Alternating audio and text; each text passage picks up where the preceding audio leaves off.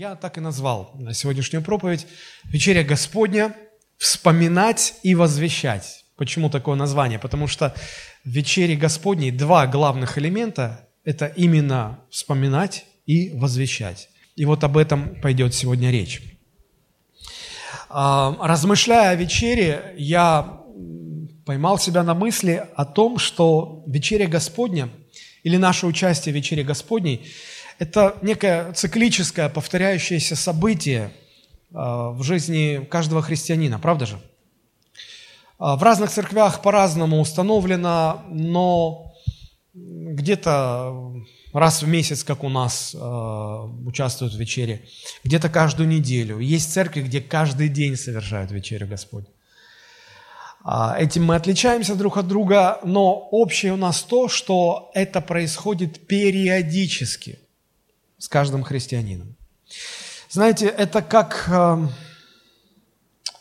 не знаю, как привалы, которые повторяются, когда э, группа идет в поход длительный какой-то, она периодически делает привалы, чтобы потом снова продолжать путь. Да? Это как э, такие временные интервалы для, когда, ну, если вы имеете машину, да, то вы каждые там 10 тысяч километров или 15 тысяч километров вы должны приезжать на техническое обслуживание, на ТО. Для того, чтобы она, машина могла и дальше вам служить, чтобы вы и дальше могли ее эксплуатировать. Эта вечеря, она мне напоминает в какой-то мере, а, а, вот знаете, когда на линейке есть шкала делений, сантиметры, миллиметры обозначены, да, и вот а, они, они показывают на этой линейке а, равные промежутки, расстояния. И вот вечеря тоже, она как бы символизирует, что еще один промежуток нашего христианского пути пройден. И мы на, на пороге следующего промежутка. И потом следующий, и так далее, и так далее. Во время вечери происходит нечто, что помогает нам идти дальше. Ну вот, если лишить э, путников привалов, возможности останавливаться на привал, то этот поход недолго продлится, правда же? Просто выбьются из сил, не смогут дальше идти. Если лишить машину технического обслуживания, она очень быстро начнет барахлить и сломается. Если на линейке, вот школьники, вы пользуетесь деревянными линейками, и там стирается шкала, и вы уже не можете ей пользоваться, линейка становится бесполезным, никчемным предметом, правда же? И что-то подобное происходит, когда христианин перестает участвовать в вечере, или не участвует, или не понимает. Может быть, он э, технически участвует, но он не понимает глубину, смысл вечери Господней. И все это, конечно же, ослабляет христианина, делает его слабым. Вот почему Христос заповедал периодически, время от времени совершать вечерю Господню. Почему это важно и почему и что происходит во время вечери. Если мы это поймем, тогда мы будем э, верно оценивать эту заповедь. Разные люди, верующие люди, по-разному трактуют э, и говорят, что происходит во, во время вечери. Есть те, кто склонны к мистическому подходу, и они говорят, что э, ну вот когда мы вкушаем хлеб и делаем глоток вина, этот хлеб и вино проникают в э, наш желудок, растворяются в стенках кишечника, и вместе с этим благодать Божья тоже впитывается в кровь и растекается по всему телу. И вот мы этой благодатью Божией живем. Ну, это очень такой крайне мистический, мистический подход. Другие говорят, нет, ну, тут уже ну, не в кровь всасывается, а духовно эта благодать нас наполняет. Но все-таки, когда священник помолился за хлеб, за вино, да, они напитались, как губка водой наполнена, так они благодатью напитались. И так далее, и так далее, мистика. Некоторые просто считают это религиозным обрядом, ну что, заповедано делать, делать. Делают все, ну особо как бы не вкладывают в это никакого смысла, никакого значения. Но ведь нам же важно понять, что Священное Писание говорит об этом, правда же? Только это имеет смысл, только это является истиной. Так вот, что Писание говорит о вечере? Давайте посмотрим. Библия открывает нам, что во время вечери Господня происходит всего, или должны происходить всего две вещи. Всего две. Посмотрите. А, ну, давайте прочитаем Евангелие от Луки, 22 глава, 18 и 20 стихи. Лука 22, 18, 20. Когда сам Христос а, учредил вечерю Господню, для чего Он сказал это делать? Читаем. 18 стих. «Ибо сказываю вам, что не буду пить от плода виноградного, доколе не придет Царство Божие. И, взяв хлеб и благословив, преломил и подал им, говоря, «Сие есть тело мое, которое за вас предается. Сие творите в мое воспоминание». Также и чашу после вечери, говоря, «Эта чаша есть новый завет моей крови, которая за вас проливается». Для чего Христос сказал это делать? Посмотрите, 19 стих. «Это творите в мое воспоминание». Делайте это, что это? Вечерю. В память обо мне. То есть первый элемент вечери Господней – это э, вспоминание того, что сделал для нас, для нас Христос. Правда же? Ну, Христос так сказал, делайте это в память обо мне, сие творите в мое воспоминание. А вторая мысль, э, мы ее находим э, в словах апостола Павла, когда он говорит о вечере, это первое послание к Коринфянам, 11 глава, 23-26 стих. 23 а, стих начинается так. «Ибо я от самого Господа принял то, что и вам передал, что Господь Иисус в ту ночь, в которую предан был, взял хлеб и, возблагодарив, преломил и сказал».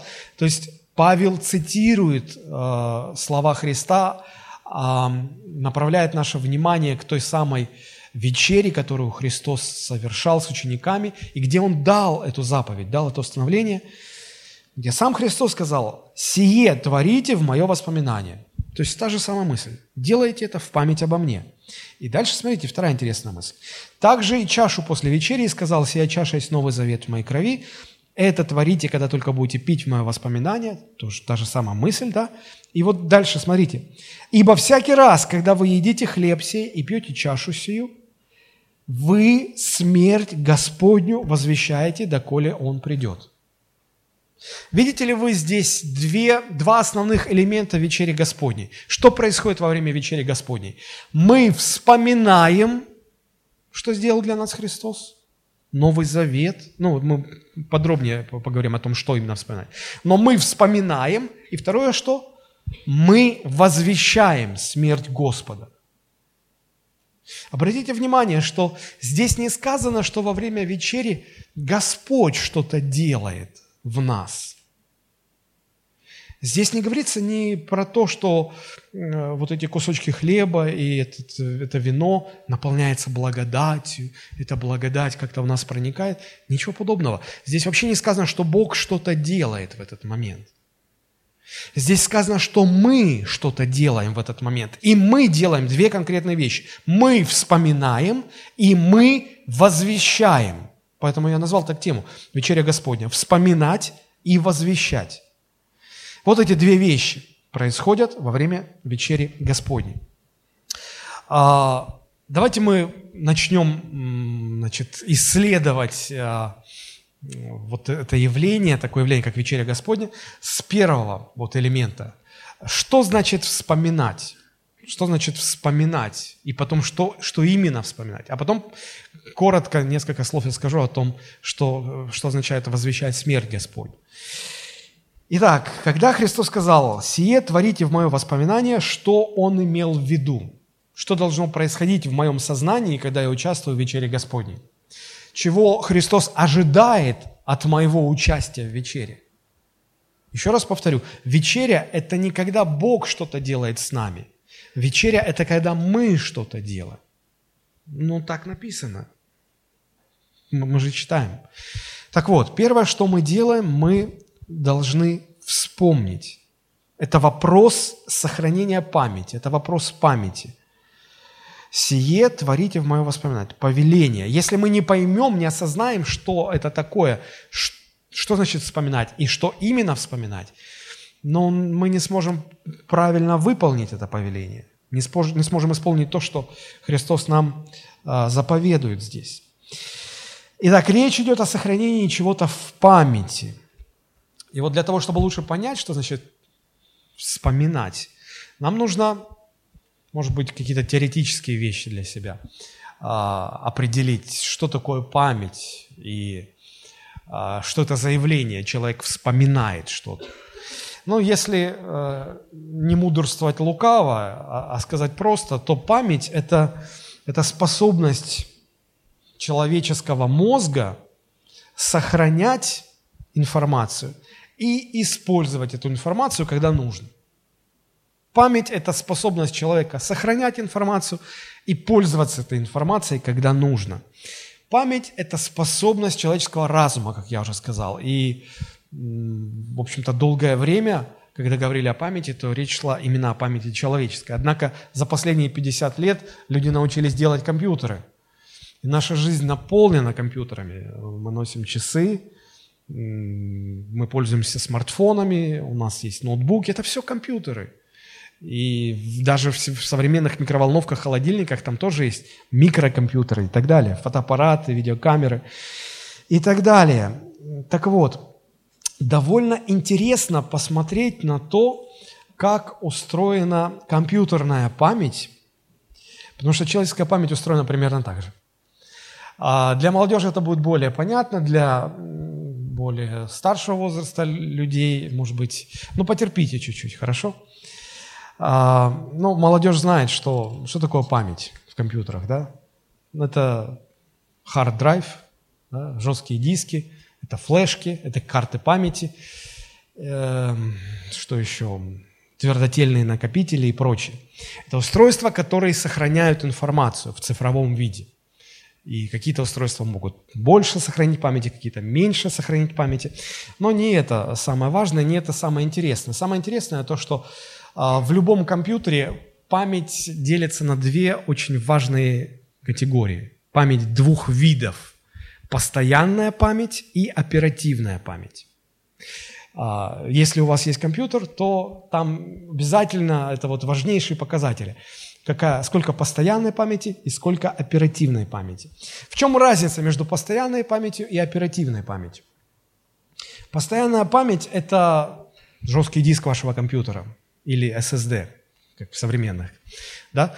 Это то устройство, как, куда вы загружаете, куда вы сохраняете ну, всю свою информацию. Ваши фотографии из отпуска, э, видосики вашего малыша, документы, которые вы создаете, я не знаю, что еще там у вас, музыка, фильмы, купленные вами, надеюсь, купленные.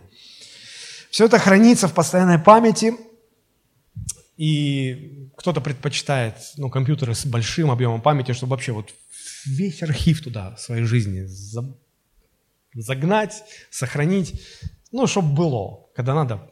Да. Знаете, что интересно относительно постоянной памяти? Вам никогда не нужна вся эта информация сразу в один момент. Вот никогда такого не происходит. И вам в один определенный конкретный момент времени – нужно работать всегда лишь с частью информации, которая сохранена вами, правда же? А, ну, допустим, вам нужно внести изменения в статью, которую вы вчера написали, для того, чтобы разместить на страничке там, в Фейсбуке или ВКонтакте, вашей социальной сети. Вот вы работали над ней, поздно уже было, вам захотелось спать, вы думаете, ну, завтра доделаю.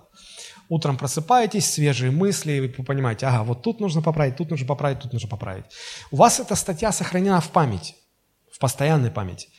И э, текстовый редактор, то есть программа компьютерная, в которой вы создаете документ, тоже в памяти. И вот когда вы включаете компьютер, и вы хотите поработать с этой статьей, вам нужно загрузить в оперативную, из постоянной памяти, загрузить в оперативную память а, исполняемые файлы компьютерной программы, текстового редактора, и саму статью. И вот оперативная память держит сейчас, постоянная память хранит все. Ваши фотографии, музыку, фильмы, документы, книги, всякий мусор, все-все-все. Но вот вам сейчас нужна только эта статья и только программа текстового редактора. И вот вы ее запускаете, и компьютер в оперативную память это загружает. Для чего он загружает эту информацию? Потому что вам она нужна в данный момент. Вы сейчас с ней будете работать. Потому она и называется оперативной, что туда попадает только то, с чем вы, чем вы будете оперировать в данный момент. Понимаете? И когда вы закончили редактировать свою статью, вам она не нужна, вы закрываете файл, вы закрываете программу, этим самым вы выгружаете из оперативной памяти и свою статью, и программу, в которой ее создавали. А, и таким образом и программа, и статья остаются в памяти постоянной. Понятна разница между постоянной памятью и оперативной памятью? Вы скажете, пастор, зачем нам эта вот, компьютерная теория? Ну, потому что наша человеческая память работает примерно так же. У нас есть постоянная память, область постоянной памяти, и у нас есть область оперативной памяти. Так вот, что такое вспомнить? Фактически это достать информацию из постоянной памяти и поместить ее в память оперативную, коей в нашем случае является сознание человека. Для чего? Чтобы в данный момент работать с, эти, с этой информацией. Потому что у, у вас в, в разуме, у вас в памяти постоянной очень много информации скопилось за годы вашей жизни. Сознательно, подсознательно. Вы много-много чего помните. Если начнете вспоминать и рассказывать, ой, это можно слушать годами. Так вот, в разуме много скопившейся информации. Но вы никогда не пользуетесь ей всей сразу, правда же? Вам в определенный момент нужен бывает только какой-то фрагмент. И вот когда он нужен, вы вытаскиваете эту информацию, чтобы использовать в данный момент. И даже не замечаете, как это происходит. Ну, например, вы работаете над какой-то статьей, и вам, вы понимаете, что вам нужна помощь юриста. И вы вспоминаете, а, у меня же есть знакомый юрист. И вы вспоминаете, а, как его зовут? А, Лена, Лена, Леся, Лена, Лена, Лена. Номер, а, вы вспоминаете номер. То есть вы знаете эту информацию. Вот она вам в данный момент понадобилась, и вы ее вытаскиваете в ваше сознание.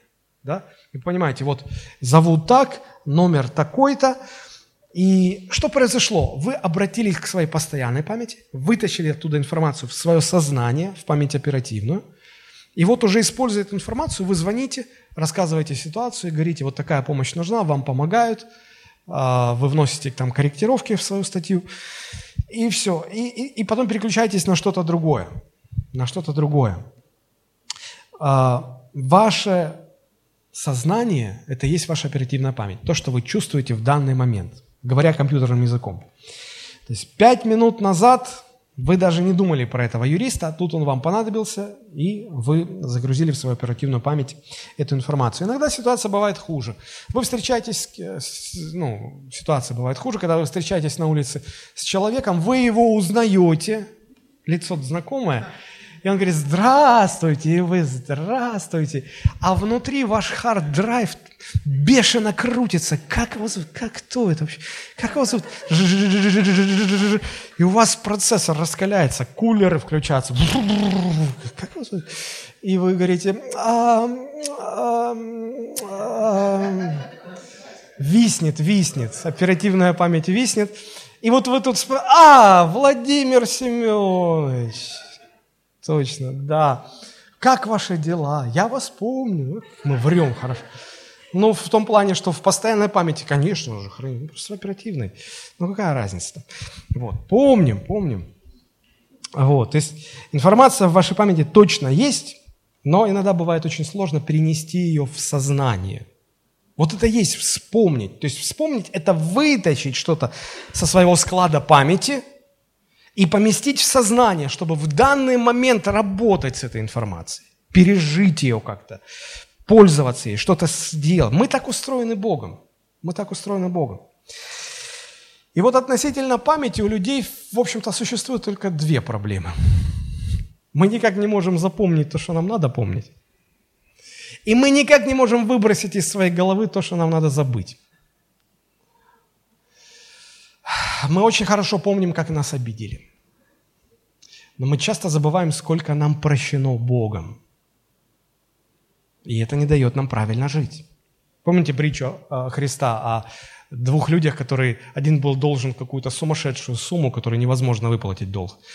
Вот. И ему господин простил, и он радостно идет и встречает человека, о, и вспоминает из постоянной памяти в оперативную, он мне 100 рублей должен а иди сюда, за грудки его и трясти, да, вот. Как легко иногда в оперативную память нашу попадает то, что не должно туда бы попадать. Иди, когда стольник отдашь? Тут говорит, да не могу, ну потерпи. Нет, и, и пошло, и поехало. Мы хорошо помним то, что нужно нам. И при этом часто забываем, в чем нуждаются другие люди. Порой мы увлекаемся чем-то интересным и забываем о своей ответственности. В воскресенье рано вставать, идти на служение. Ну, правда, у нас не так рано. Я знаю церкви, в которых первое служение начинается в 8 утра. Мы не рискнули так начинать. 11, чтобы вы немножко выспались.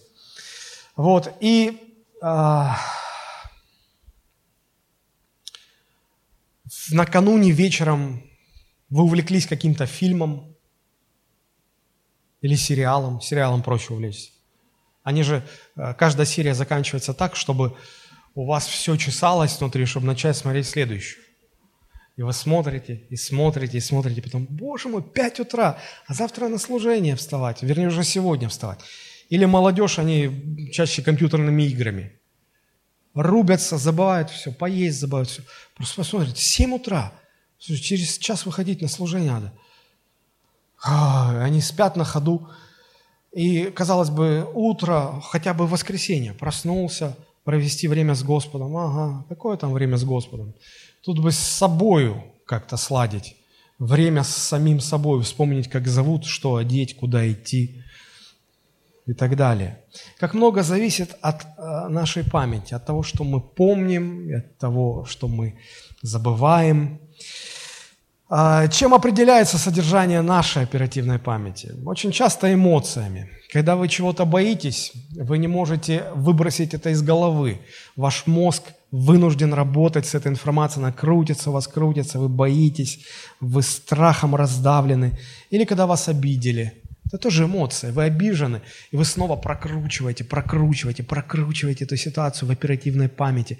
Уже все а, раскаляется, нагревается ваш процессор, мозг, уже кулеры включаются, уже все, вы красный становитесь. И как, как он мог со мной так? Ну как он отойдет? Как, как можно? Ну как вообще можно было так поступить? Вы всех вокруг заражаете этими эмоциями, заводите. И вы не можете выбросить эмоции. Эмоции заводят вас. Или, я не знаю, другие гнев, раздражение. Вы разозлились, и это заполняет вас мусором. Или похоть. Вы что-то увидели. И это как семя, оно попало, оно заражает вас. И вы уже настолько, ну, рас, раскалены всем этим, и вы не можете перестать думать об этом. Эмоции влияют на то, что мы помним. Даже наш темперамент влияет на то, что мы помним, потому что, ну, вы понимаете, что по темпераменту люди делятся на оптимистов и пессимистов.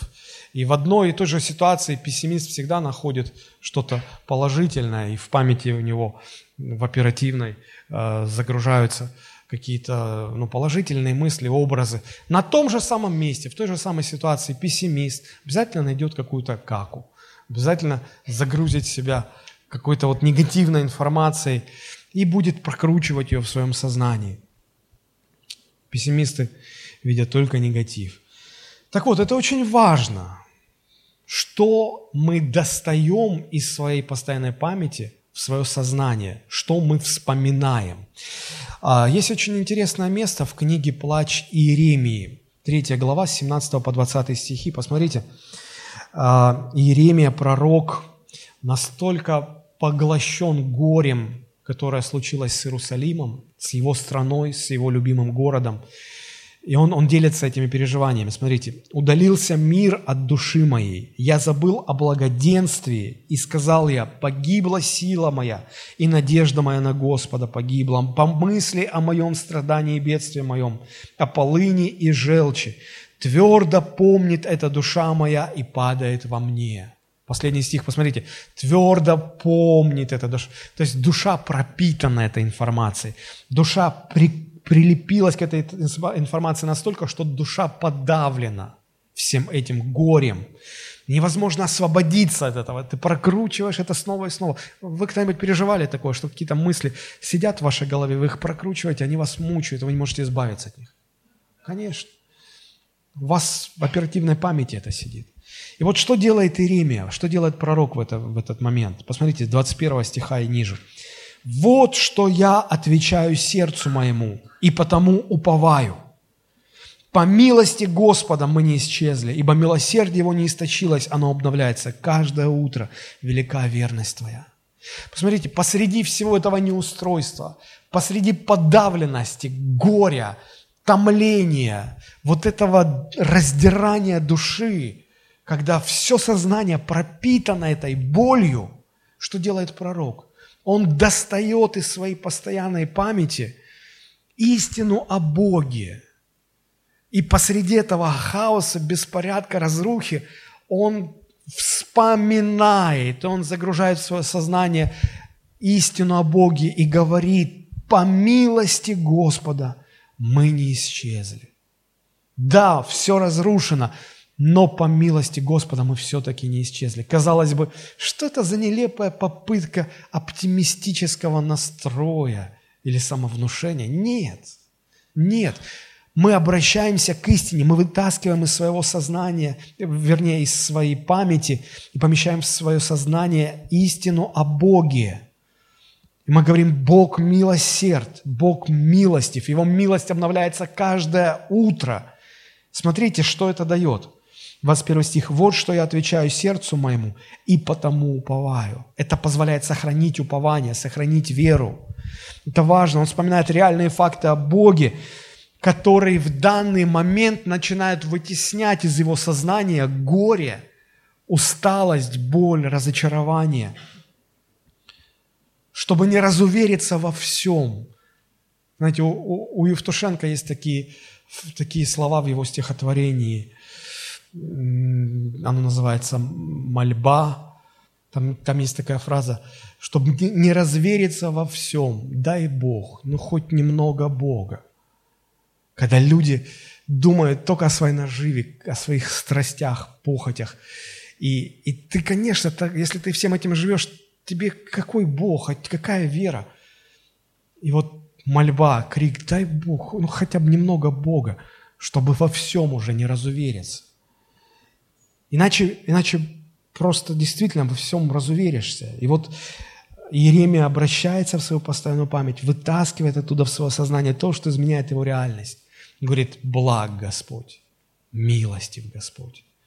Когда с верующими людьми случаются какие-то бедствия, трудности, и они, проходя через эти трудности, все равно говорят, благ Господь. Со стороны неверующих смотрят, ты что, идет?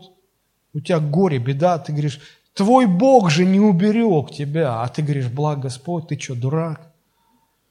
Нет, это вы не соображаете. Это вы не понимаете.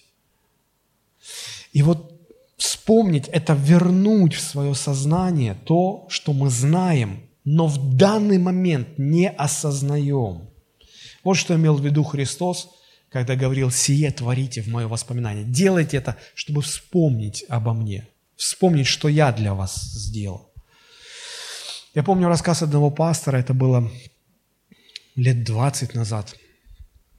Он рассказывал, говорит, я ехал на конференцию, и мой поезд задерживался, там пересадки должны быть. И я застрял на несколько часов на вокзале. Ночь была, людей почти нет. Я сел в зале ожидания на эту каменную скамейку, достал Библию, стал читать. И говорит, я читал место, которое уже сто раз читал раньше.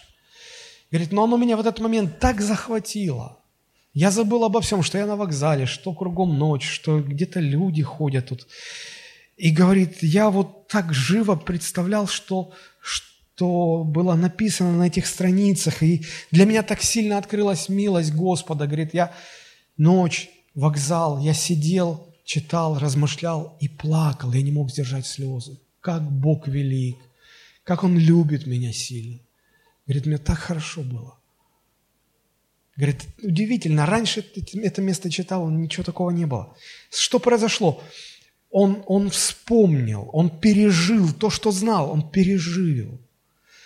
Я помню, в моей практике был случай, я э, лет, наверное, 8, может быть, 10 назад готовился к пасхальному богослужению, к пасхальной проповеди, и ничего особенного не было, просто готовился. Но когда я вышел проповедовать, и я стал говорить вот те пасхальные истины, они меня так захватили, я настолько пережил это внутри себя, что я не мог сдержать слез. Я проповедовал и плакал. И это длилось минут 30, наверное. Я уже начал переживать, потому что я думал, ну как я со стороны выгляжу. Но я не мог сдержаться. Что подумают люди, что, вообще что происходит. Меня так сильно это захватило, я буквально переживал то, о чем говорил. Это было только один раз за 26 лет моей проповеднической деятельности. Так вот, вспомнить это, вернуть в сознание, пережить то, что ты уже знаешь. Но просто оно где-то лежит, а тут это захватывает все твое сознание, и ты переживаешь снова это. Но и не просто пережить, а где-то научиться смотреть на свою жизнь сквозь призму этих истин. А, вот почему Господь часто в Ветхом Завете в Новом, обращаясь к своему народу, говорит, чтобы мы помнили, чтобы мы твердо держали в памяти, чтобы мы вспоминали. Но вот несколько мест я вам приведу. Посмотрите, Второзаконие 5.15. Написано, «И помни, что ты был рабом в земле египетской, но Господь Бог твой вывел тебя оттуда рукой крепкой и мышцей высокой. Потому повелел тебе Господь Бог твой соблюдать день субботний». Бог заповедовал соблюдать субботы не, не для того, чтобы человек просто отдыхал физически, а для того, чтобы в этот момент человек вспоминал, осознавал, снова переживал вот эту истину, что он был рабом в Египте, чтобы он никогда это не забывал, чтобы он научился жить, относиться к своей жизни сквозь призму этой истины, которая не просто где-то в памяти хранится, а периодически ты вспоминаешь и живешь этим раз в неделю.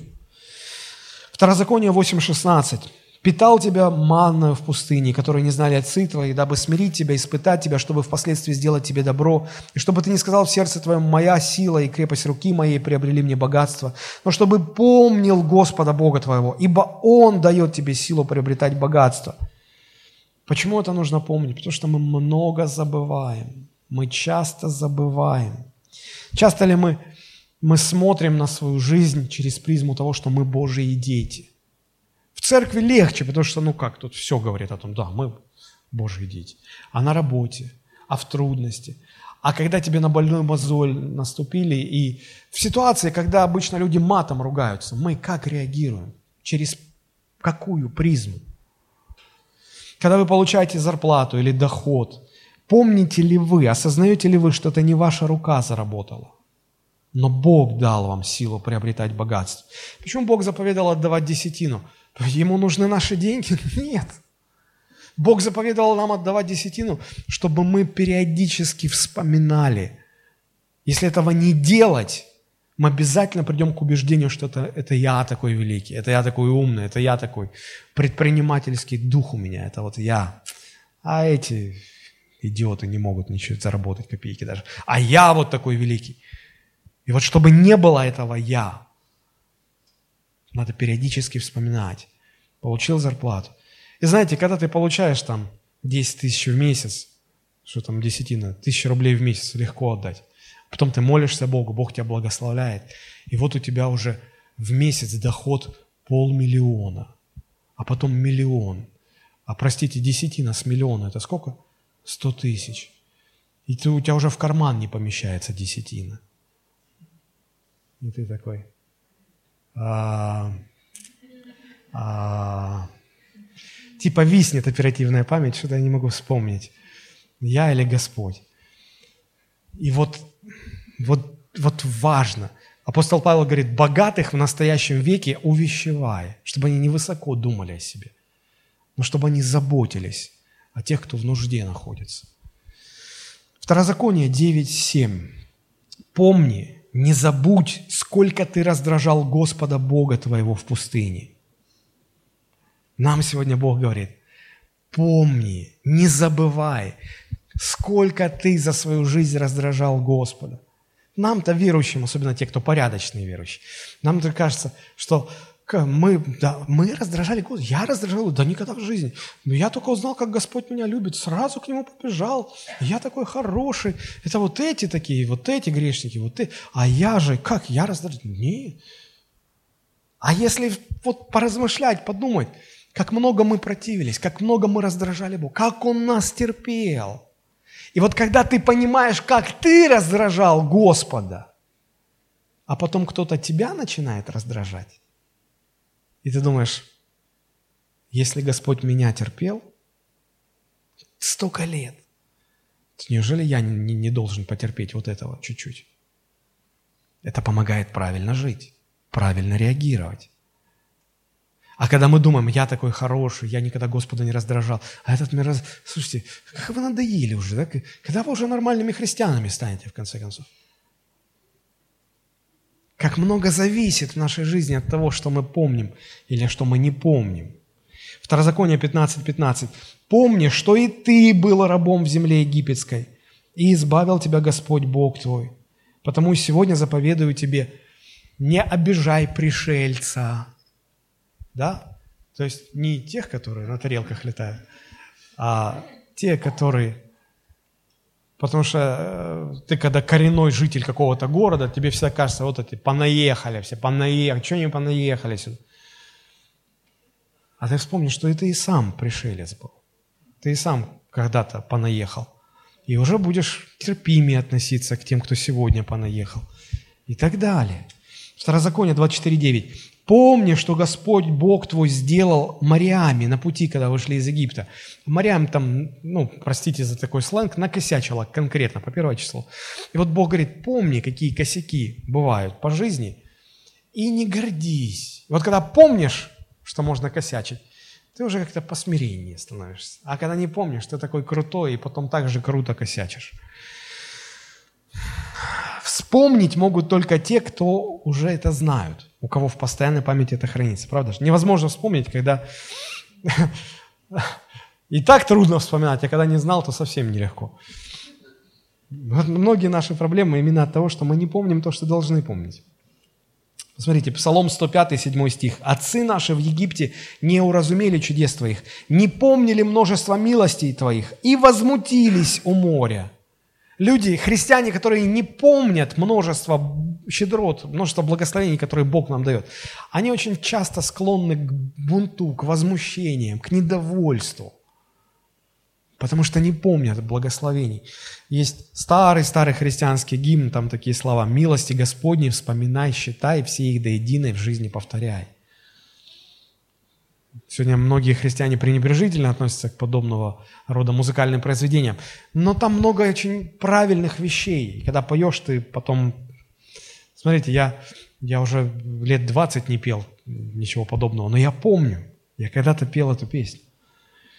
Вспомнить это, вернуть в свое сознание то, что мы знаем, но в данный момент не осознаем.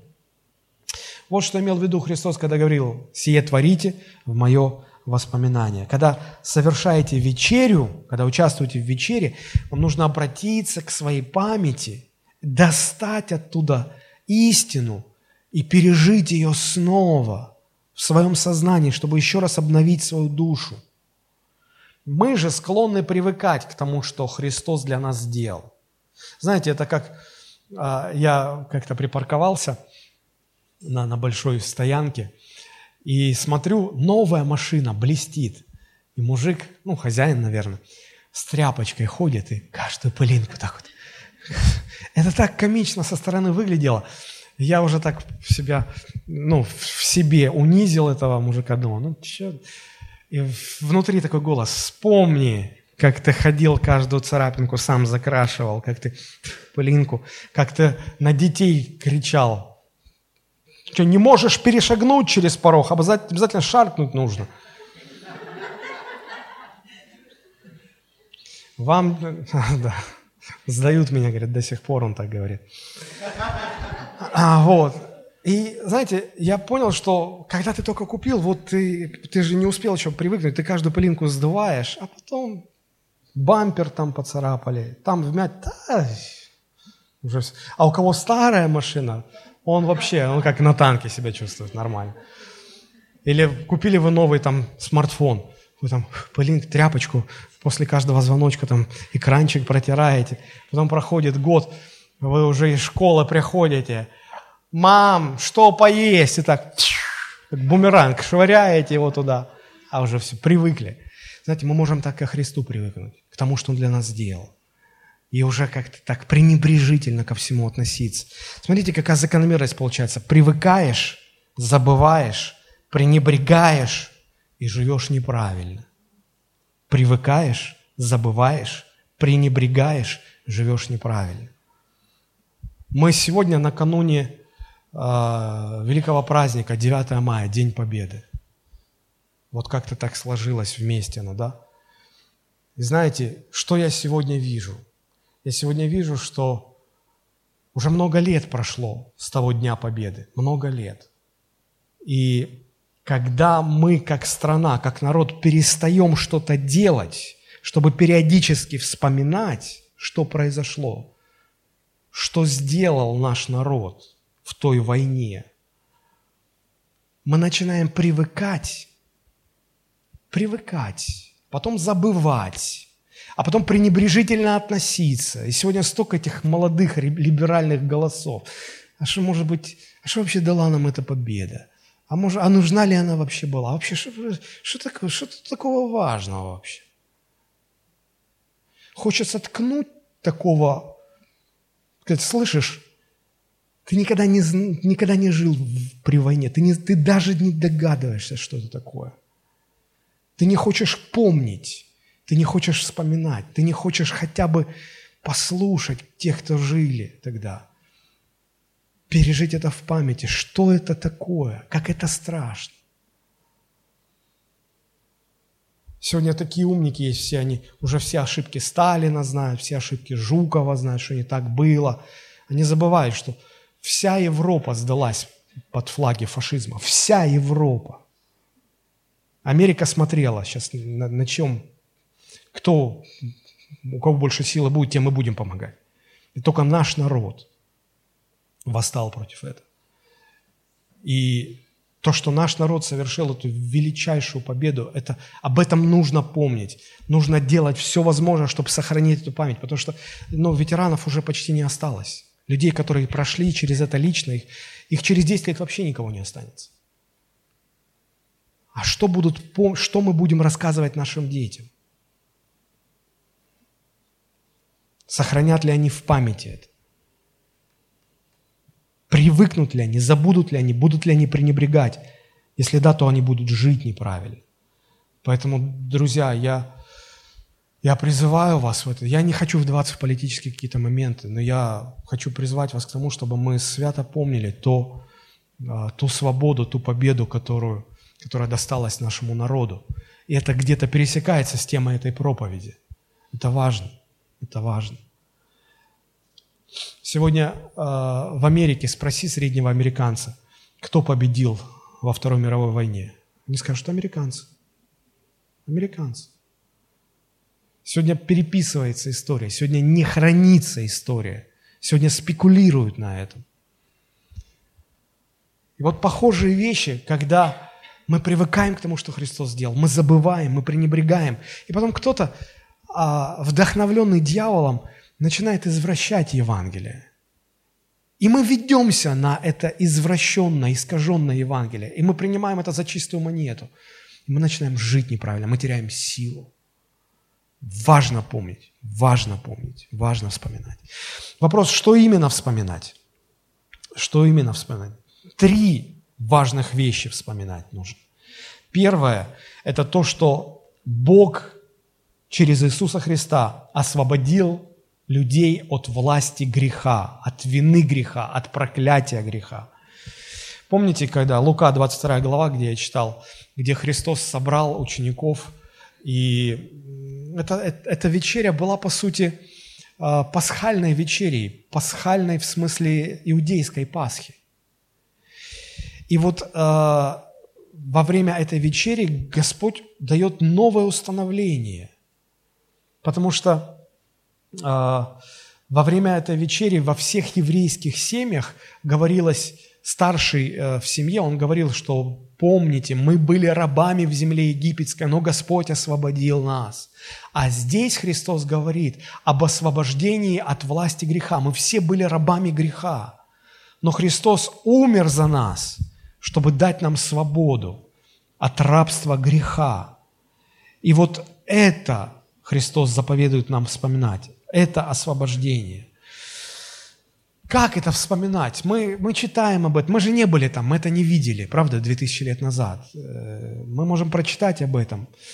Но, знаете, если вы смотрели фильм Мела Гибсона «Страсти Христовы», то, мне кажется, этот фильм довольно реалистично позволяет э, в нашем сознании воспроизвести все, что было, пережить это.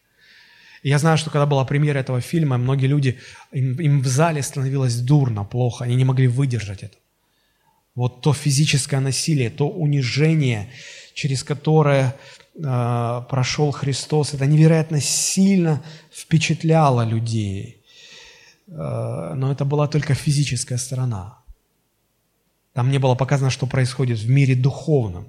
Там была уже ужаснейшая несправедливость от, от разбойника, который висел рядом со Христом, до, до самого Понтия Пилата, все понимали, что Христа несправедливо обрекли на смерть. Потому что этот разбойник, а, там же два было, по одну сторону, по другую, разбойники были распяты со Христом. Три креста стояло. И вот один разбойник хулил Христа и говорил, слышишь, ну ты, если ты Сын Божий, ну сойди, нас спаси, там себя, ну себя хоть спаси. А другой разбойник говорит, слышишь, рот закрой, ты что, не понимаешь, что мы-то тут по делу висим? А его невинного отправили на смерть. Ты что, не понимаешь это? Все понимают это. Рот закрой свой. И вот вам когда-нибудь приходилось переживать какую-то несправедливость в ваш адрес? Нас это так возмущает, так заводит. Мы начинаем эмоционально возмущаться, заводиться. Но вы никогда не сможете пережить больше несправедливости, чем та, которую Христос вот там пережил. Смотрите, Он не заводился – он не говорит, я сейчас пойду, я вас всех в суд подам, я вообще сейчас всем ну, объясню, что к чему. Он за них молится, говорит, Господи, прости им, они не знают, что творят.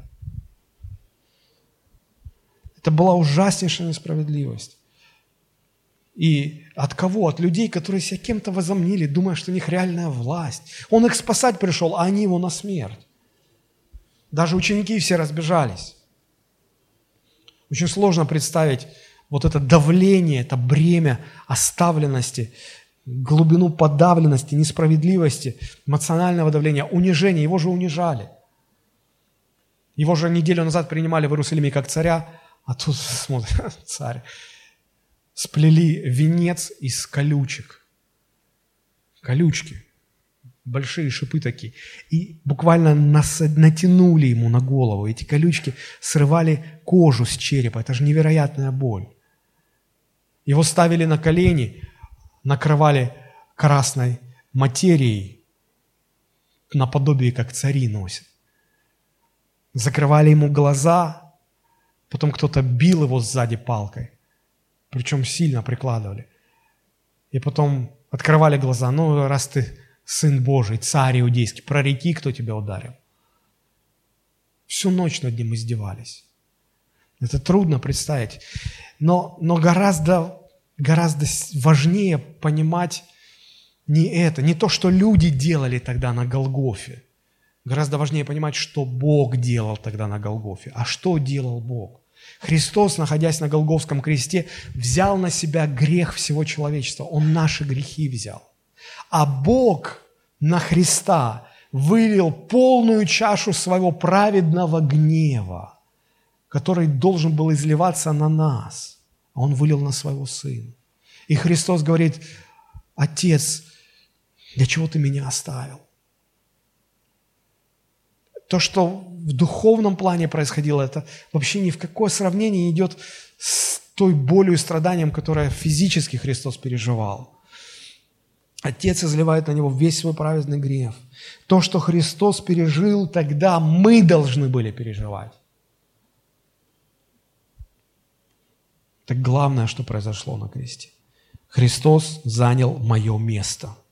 Я должен был навечно быть оставлен Отцом.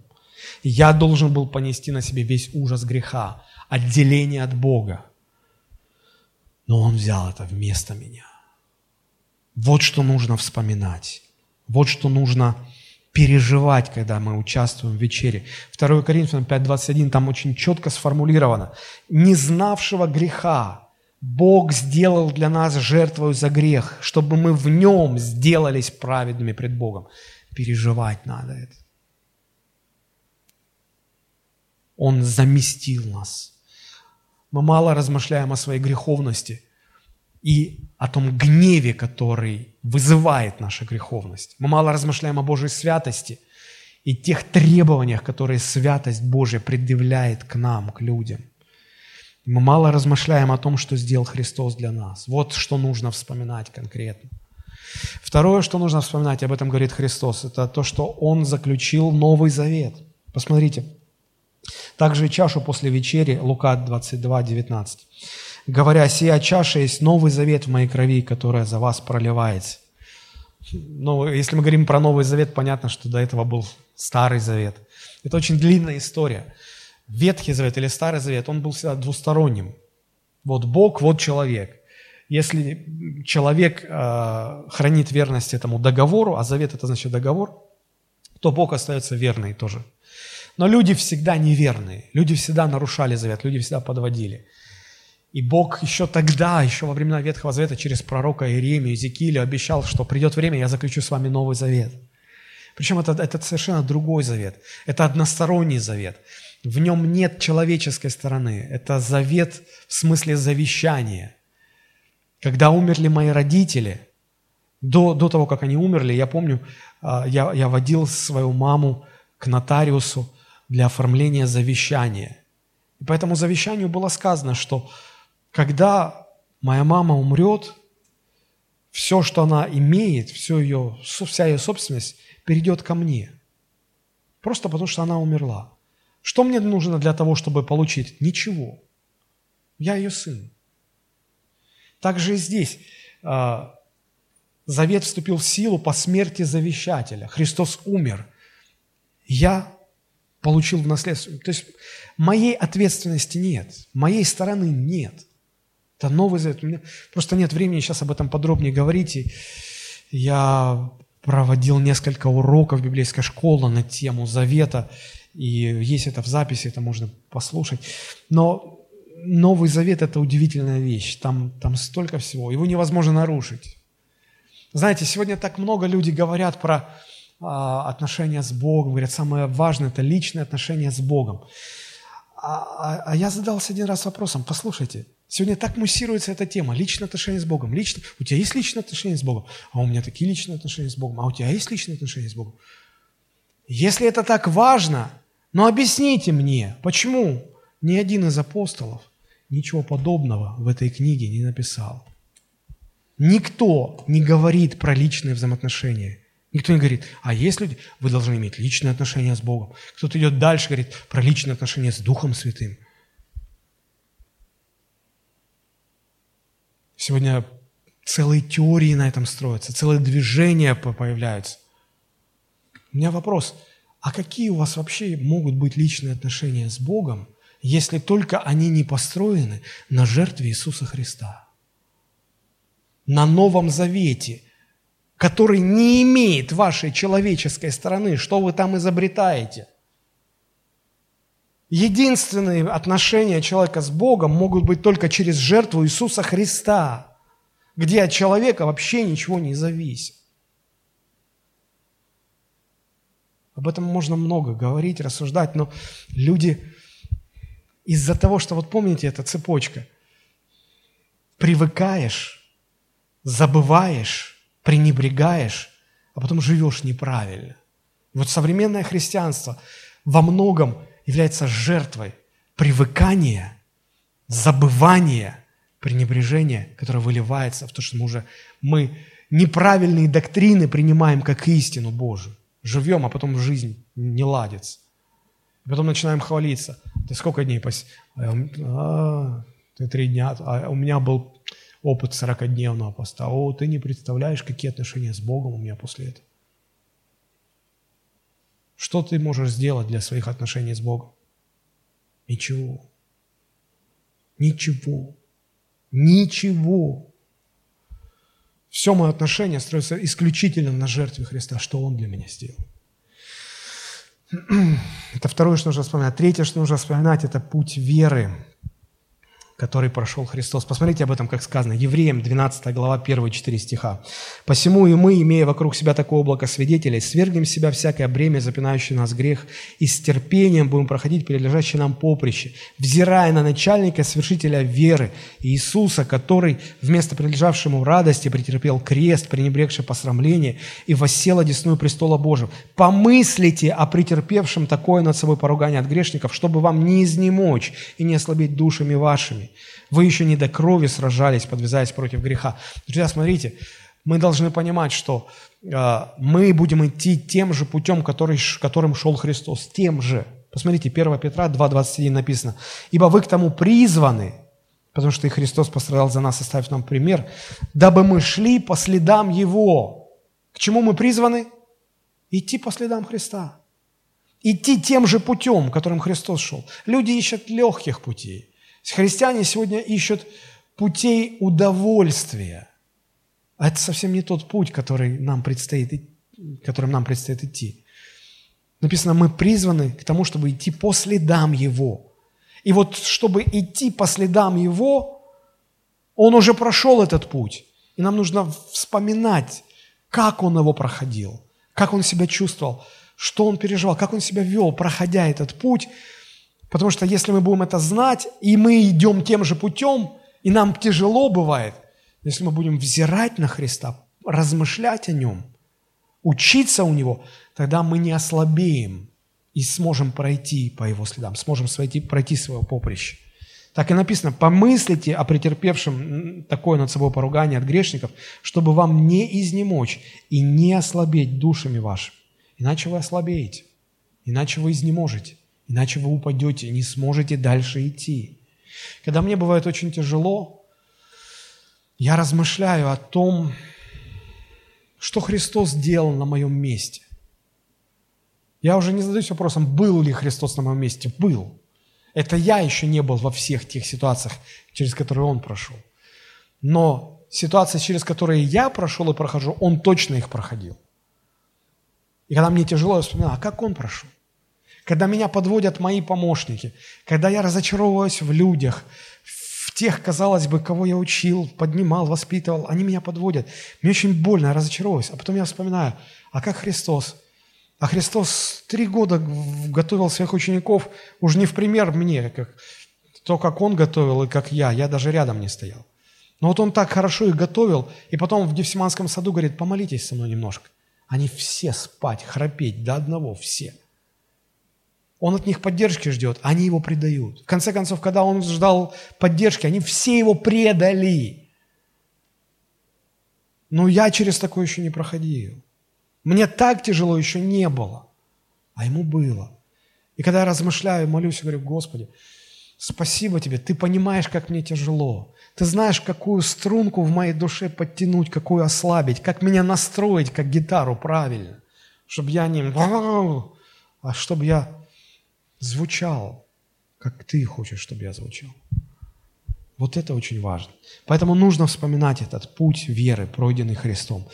Вот три вещи нужно вспоминать. Божье освобождение, совершенное Христом, Новый Завет, который установил Христос, и путь веры, который прошел Христос, чтобы мне иметь силу идти дальше. И теперь второй элемент вечери Господней. Что еще происходит во время вечери Господней? Первое, мы говорим, что мы вспоминаем – мы, мы сказали, что значит вспоминать и что именно вспоминать. А второе, как написано, всякий раз, когда вы едите хлеб сей, это 1 Коринфянам 11 глава с 23 стиха, и пьете чашу сию, вы смерть Господню возвещаете, доколе Он придет. Второй элемент, что мы делаем во время вечери? Мы возвещаем смерть Христа. А как это происходит? Вот я взял кусочек хлеба, выпил стаканчик этого виноградного сока, и я просто словами говорю, Христос умер за мои грехи. Мы же никто так не делаем, да? А как, как, происходит, как практически происходит возвещение смерти? Это же не информативная передача, что «О, вы знали, что Христос умер?» Не об этом речь. Что есть смерть Христа? Что такого в смерти Христа? В смерти Христа то, что своей смертью Он освободил меня от греховного рабства. А что значит возвещать смерть Христа? Когда я вкушаю хлеб, когда я пью этот сок – Я, я этим самым своим участием говорю, Христос умер на кресте, чтобы освободить меня от рабства греха. Я уже не раб греха, посмотрите на мою жизнь. Я уже не раб греха. Он освободил. Вот я живой пример. Вот что значит я возвещаю смерть Христа. То есть возвещать смерть Господа значит быть живым примером того, что приносит людям смерть Христа, а именно свободу от греховного рабства. Вот почему Священное Писание, если мы дальше читаем, там сказано, «Посему, кто будет есть хлеб сей или пить чашу Господню недостойно, виновен будет против тела и крови Господней». Да испытывает себя человек. И пусть с осторожностью. То есть мы всегда говорим, послушайте, если вы не христианин, воздержитесь от этого, потому что вы не можете быть живым примером. Да? Если вы христианин и вы живете во грехе, вы не можете участвовать в вечере. Ну, посмотрите, что получается. Вы, вкуша... вы, вы, вы еще остаетесь в рабстве греха, и вы вкушаете хлеб и вино, и, и что получается? Вы этим самым говорите, ну, вообще-то смерть Христа освобождает от греховного рабства, но в моем конкретном случае я все еще раб греха. Это как плевок, это как издевательство, это как но это сродни богохульству. Поэтому Писание говорит, не уча... вы не можете участвовать в этом. Вы, вы как бы издеваетесь тогда над жертвой Христа. Участвовать могут только те, кто действительно уже свободный, кто не живет во грехе. Кто может сказать, я живой пример, я, я, я погибал в греховном рабстве, но Христос меня освободил. Вот, посмотрите, посмотрите на мою жизнь, я ничего не скрываю. Вот что значит участвовать в вечере Господней. Две вещи там происходят. Я должен вспоминать что-то и переживать в своем сознании снова и снова. Это помогает мне жить дальше правильно, сохранить память. И второе, я должен являться живым примером того, что я возвещаю. Потому что если это не так, нарушается смысл этой вечери. Вот почему мы говорим, если вы ну, если, если вы не живете в свободе от греха, хоть как вы называетесь, хоть, хоть православный христиан, хоть католический христианин, хоть папа римский, я не знаю, вы не можете принимать участие.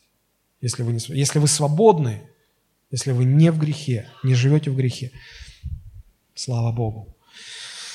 Вот а, что это такое. Вот что значит принимать участие в вечере Господней. Вот почему проповедь я так назвал. Вечеря Господня. Вспоминать и возвещать. Сейчас мы помолимся, и мы будем участвовать в вечере Господней. Поэтому если.